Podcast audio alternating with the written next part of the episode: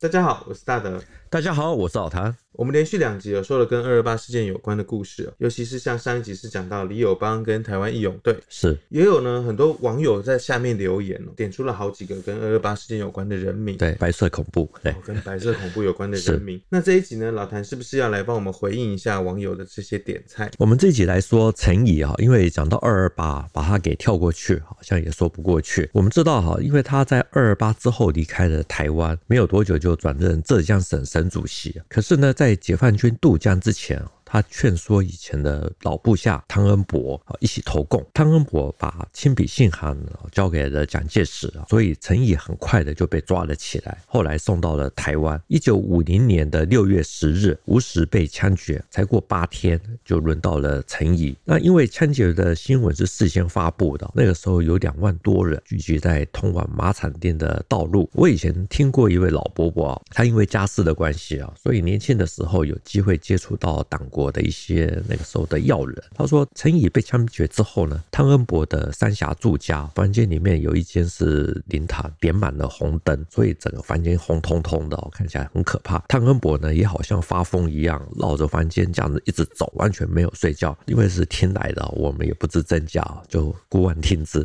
嗯哼。我们知道陈仪是一位相当有争议的人物啊。从前面两集听下来啊，这位浙江人呢，先去福建接了省主席，对，最后到台湾行政长官公署，也就是类似于台湾省主席的职务。二二八之后呢，又回到了浙江接省主席。对，看起来呢，蒋介石是对他很欣赏的。可是他到底最后为什么会被枪决？我们知道哈，国共内战呢，在三大战役结束之前，其实胜败几乎已经成为定局。蒋介石要下野之前呢，预先做了布局，他先命令汤恩伯。出任京沪杭警备总司令了。率领数十万大军哦，准备要执行守上海不守长江的任务。陈毅呢，那个时候是浙江省省主席，他想要执行和平政策，所以就写信给以前的老部下，待他如父的汤恩伯，希望能够一起的配合。老谭前面有提到说，陈毅是被汤恩伯举发的，为什么陈毅开始会找上了汤恩伯，而且还这么样的大胆，直接找汤恩伯说，说我们一起意意思就是说，呃，相信汤恩伯不会出卖他，感觉感情是很好的。对，是因为汤恩伯。我曾说啊，他有两个父亲，一个是生我的，一个是育我的。那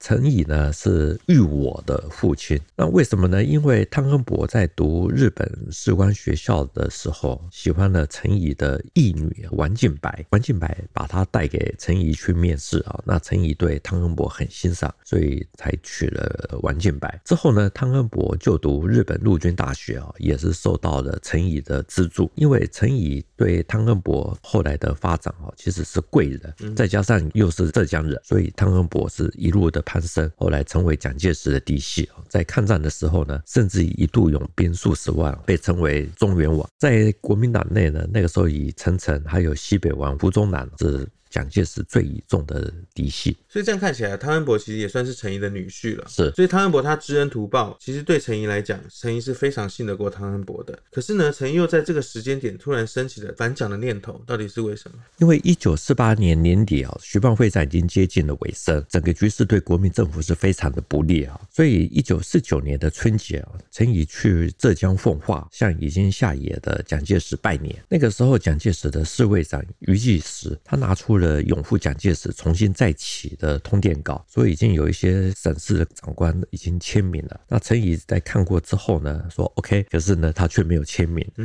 那他回到了杭州哦，那个时候《东南日报》的记者访问他，陈怡讲的说：“国事已经至此哈，要有勇气认错，要有勇气改过。”之后呢，记者又一次去访问他，说：“局势越来越紧张，有什么应变？”陈怡说的一些意在言外的话，拿什么东西来准备？船到桥头自然直。听起来他这个态度好像是有点消极哦，是，似乎就是想要放弃抵抗的样子。对，所以呢，蒋经国特别去找了陈怡哈，结果陈怡又说：“你父亲最好。”，暂时的离开，好，然后去南美洲，啊，等到形势的变化，看将来是怎么样子，到时候可以做出适当的安排，再请他回来。陈怡就算是没有告密，我说在这个情势下讲这些话，迟早也是会被落入人宫。对对，因为浙江省呢是蒋介石的故乡啊，它的分量与其他的省份其实是不一样的。陈怡讲这些话一定会引起一些揣测，所以呢，他在被捕还没有送到台湾之前，是被安置在浙江的。的衢州。陈仪的女儿陈文英后来写的文章哈，这个标题是《衢州相会啊和父亲相处的最后日子》啊。他在这篇文章里面说，陈仪讲这些话都是招妓，因为这种会被认为是反蒋的说法，很容易外面就会被人家见缝插针了。对，这个时候呢，中共的确也有派人来与陈仪接触啊。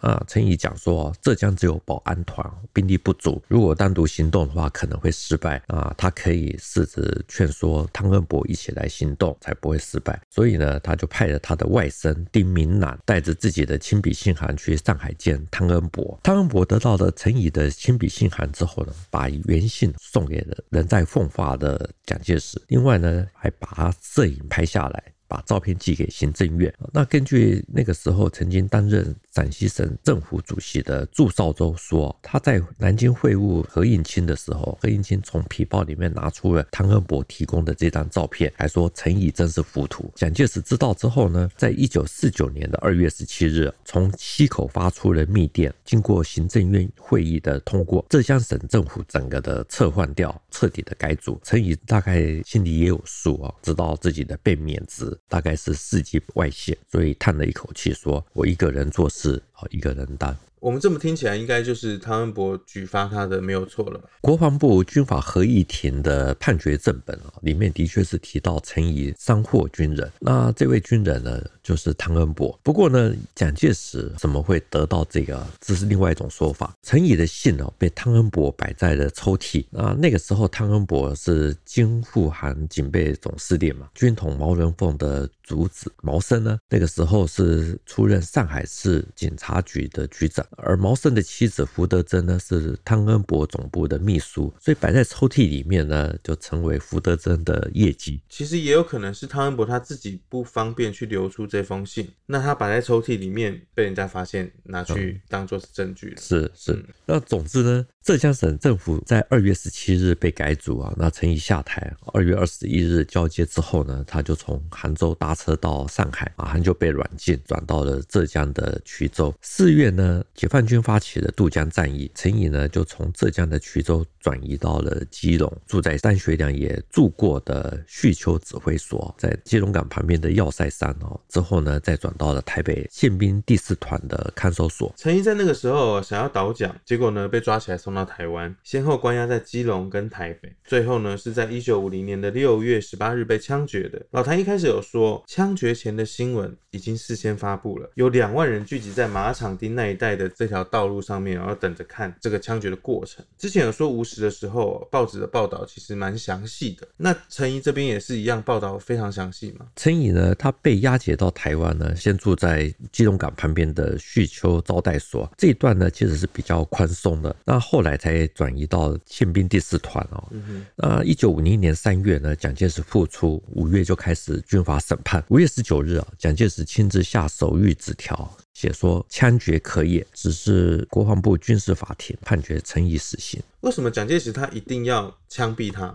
其实有很多种说法。有一种说法是啊，国防部的参谋总长啊林蔚文，还有于大伟等等，那个时候都劝陈仪啊，是写一封悔过书，像张学良一样。可是呢，陈仪的个性太硬了，拒绝低头。那也有人认为说，蒋介石重新复出啊，需要立威，特别是对内啊，所以在枪决无实之后，又拿陈仪来立威。那其实呢，陈仪大概啊也知道自己难逃一死啊，所以那个时候表现。的相当的稳定。已经过世的情治人员古正文，他的有一本书叫做《白色恐怖秘密档案》，它里面写说，陈以在伏法之前呢，其实表现得非常的淡然，因为他去探视嘛，还对他说：“我现在唯一的享受就是好好的吃苹果，那唯一的希望是不要死。”不管是在哪一个时代哦，活着是每个人的基本要求。对，既然希望不要死，可是他又拒绝道歉，对，这样。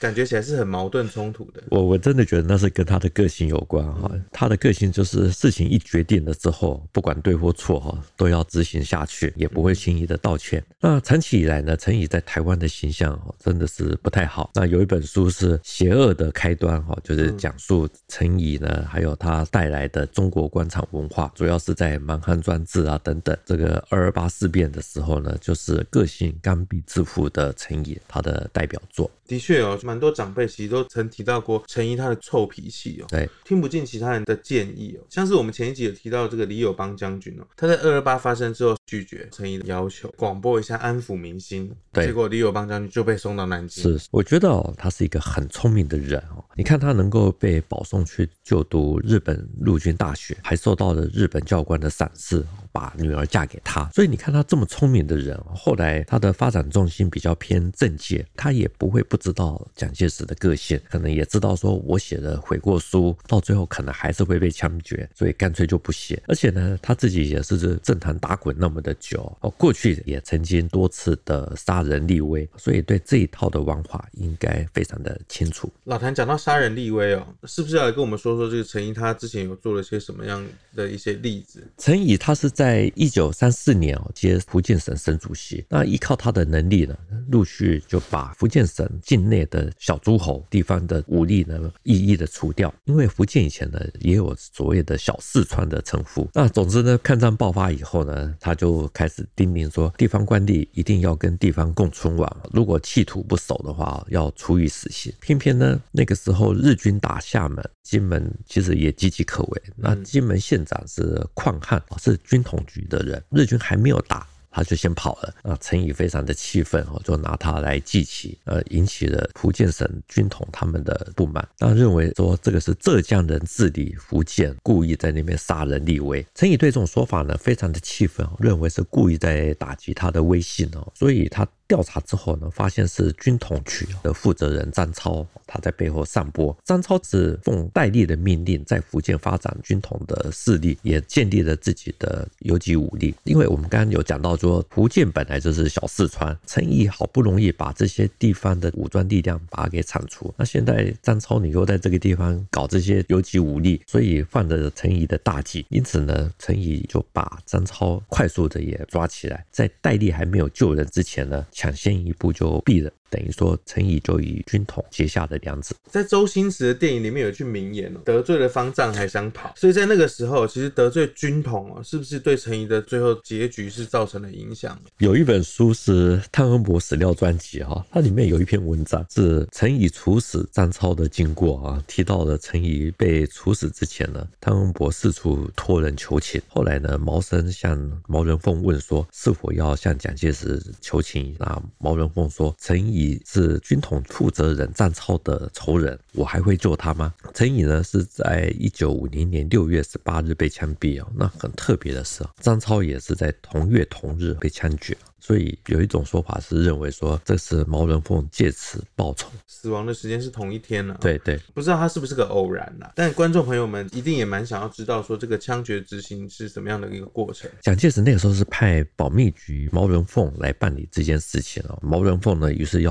技术总队的少将队长啊杜长城来负责。因为过去特殊的历史因素啊，所以陈仪的死啊很少再说。一直到了二零一四年，现在已经停刊的《时报周刊》。曾经专访一位老情报员李国辉，他是那天执行枪决的五个人之一。根据他的说法，他们一开始呢不知道那是什么行动。在六月十七日的晚间八点，他们搭车到了杜长城在罗斯福路的住家。那杜长城呢随即宣布说，今天晚上呢我们要负责一个非常光荣的历史特殊任务，是奉毛局长的命令呢要执行枪决叛国的陈毅。翻开历史呢，能够枪毙上将的能够有几个人？可以说没有。我们今天是在创造历史，不知道有谁有勇气来执行枪手的任务。如果今天换作是我，应该也不会主动说我要担任行刑者了。毕竟他自己都讲了，这个执行上将听起来就觉得好像有点晦气啊。对，还没有开枪手就软了。对啊，对，因为陈仪是上将哦，大家都没有举手。那没有多久，杜长城呢就指着他们五个人中的有一位叫朱国颖，他说：“你是英雄哦，由你来执行。”那因为朱国颖呢是在一九四九年底啊，曾经到香港启德机场爆破了投共的民航机八架。朱国颖呢被点名之后呢，也只好硬着头皮来接这个事情。那，行刑前呢，毛人凤还在电话里面指示杜长城说：“陈仪虽然一时糊涂叛国，可是。”毕竟还是政府要员，所以要特别注意两点。第一是行刑前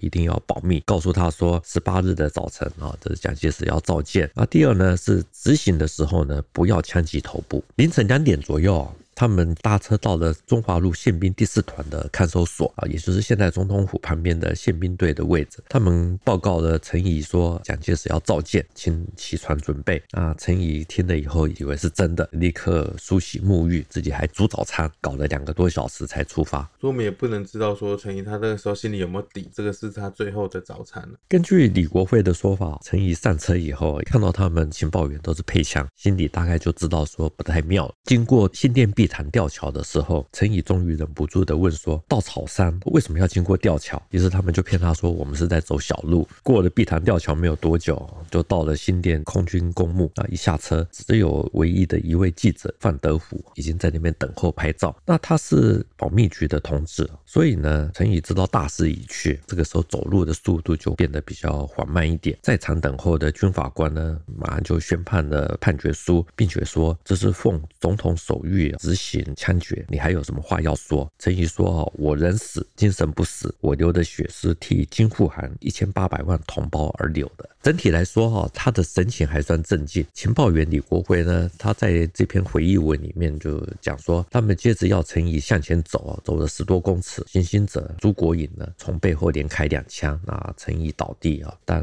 并没有死。随后呢，自己又翻身过来，四脚朝天。还在没呼吸，这个时候呢，他们的队长呢看到这个情形哦，又上去补了一枪。所以无论陈怡做了些什么事情哦，在他临终之前，他还是维持了自己的最后的尊严了。这件事呢，对汤恩伯的打击很大哦，他还出了两千元哦买了一副棺材，资料并不是很好。那个时候中央社的稿子呢，还特别把这一段给写出来。所以这个中央社是有一点故意啊，哪壶不开提哪壶了。这个也很难讲。不过严格讲哦，汤恩伯把陈怡想要投共的亲笔信函呢，交给了蒋介石。妻子也曾经希望说能够保住陈仪的性命，可是他没想到说蒋介石会枪毙陈仪。可是事已至此，他后悔其实也没有用，因为他的第二任妻子呢是王敬柏，在家里摆设灵堂，汤恩伯也被搞得如丧考妣。之后呢，汤恩伯以治疗胃病的理由到日本去就医，那就种种的意外死在手术台。那那个时候他其实也蛮穷困的，所以他的棺木呢还是美国人捐赠的。我们这样一路听下来哦，其实这个二二八的主要当事人陈仪哦，这个陈仪之死，其实上还有一些让我们比较搞不清楚的地方，究竟是谁要置他于死地？主要有三种说法，第一种还是与二二八有关系，这也是我们最容易听到的一个说法。有一位自称是陈仪的侍卫，后来也做过陈仪的机要秘书，叫朱元孝。他说，二月二十七日的查缉私烟事件闹大之后呢，三月一日，群众包围长官公署。那天下午呢，南京发来密电，他亲眼看见蒋介石指示说，对二二八的处理啊，要宁可错杀一百，不可放过一人的这种电文。那陈仪。是蒋介石下令杀人的替罪羔羊啊，这是他的说法。像这种大规模的行动哦，有最高长官的授意，其实听起来是合理的。独派呢也比较多偏类似这样子的看法，认为蒋介石是要负最大的责任，也认为说陈仪之死啊是国民政府那个时候为了要收买人心，消除台湾人对二二八的怨恨，所以陈仪是蒋介石的牺牲品。蛮多的刊物里面都可以看得到类似的说法。刚刚老谭有讲过有三种看法，那第二种看法是什么？第二种看法其实就是杀人立威，主要是像李宗仁，我们知道他跟蒋介石是非常的不对盘。他说蒋介石每一次下野都一定要杀一两位要员来泄心中之恨，所以在民国三十八年的下野遭殃的就是陈仪。这个李宗仁的说法，其实我们多多少少也有听说过。那第三种，第三种是军统局的角度。毛泽在传记文学啊里面有一篇是陈仪破滩投共死没，它里面提到呢，汤恩伯拒绝。接受陈仪的建议啊，并且向蒋介石举发，这固然是事实啊。可是汤恩伯那个时候是用心良苦，并不想杀害陈仪。最后陈仪为什么会被杀呢？主要还是毛人凤的关系。主要还是毛人凤。是陈仪在抗战的时候决定要这个枪决金门县长邝汉立威哦，还有包括这个军统福建的负责人张超，因为这个原因呢，跟军统局结下这个不解的梁子。对对，根据毛森的说法，毛人凤曾经对他讲。陈仪是军统福建负责人张超的仇人，我还会去救他吗？毛森根据了这句话呢，认为说毛人凤去溪口见蒋介石的时候，并没有把保全陈仪性命汤恩伯的这个话给带到，所以导致陈仪后来被枪决的时候，汤恩伯背负了卖诗求荣的这个骂名。所以纵观以上三点，老谭认为哪一种情况是比较可能？其实我们从吴石案、哦陈仪、吕玉堂、李友班，甚至还有段银等等哦，我们可以看得到，那个时候蒋介石是比较偏向肃清内部的通共者。那这里面是有真实的共谍案，那当然有的是冤案。那陈仪呢，他是确实是有证据的，当然他还可以化解所谓二二八带来的民怨。我们从大时代来看哦，这个内部的问题哦，一直是蒋介石的痛，所以他会有这样子的做法。其实我们从后面来回看的话，我觉得是蛮合理的啦。那老谭回过头来，我们怎么看陈仪这个人？我相信大部分的人对陈仪的印象都不会很好，评价也都不高，这也是我们长期以来对他的印象。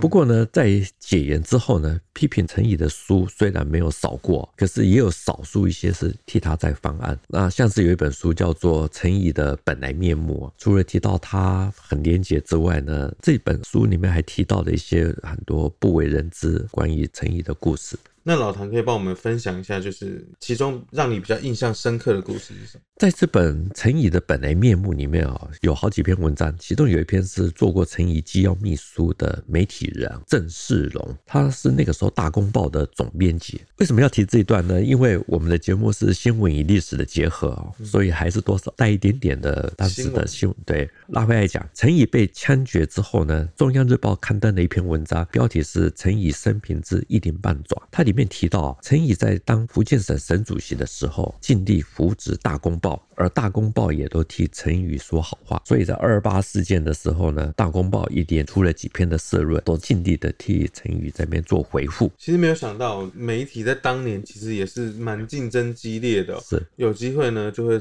趁机戳一下他的对手。可是呢，《中央日报》的他这一篇《陈怡生平之一鳞半爪》，他说的是真的吗？我觉得有几点还真的有点画龙点睛或者说是意在言外，比如说它里面讲到说陈怡的个性哦，就是所有的事情啊，一经决定，不管对错，就是要那样做，而且绝对不肯承认错误。其实他这个还是写在这篇文章的第一段，等于是写给看得懂的台湾人看的，可信度其实是很高的。老谭其实前面也提到过，那时候蛮多人劝陈怡写悔过书的，但他至死都不肯写，看起来其实个性就真如同他那个中央日报上面形容的一样。的确如此哈。那被中央日报点名。的大公报呢，也的确是比较站在陈怡这一边。曾经做过大公报总编辑的郑世荣，他在细说我所认识的陈仪啊这篇文章里面，他讲他在知道陈仪要被执行枪决的时候，心中五味杂陈，就要求说当天的编务呢是由编辑主任来负责，总编辑他呢只有看最后的清样，也就是要印刷之前看那个大样，然后所有的报道还有照片都只准用中央社提供的，不准改动任何一个字。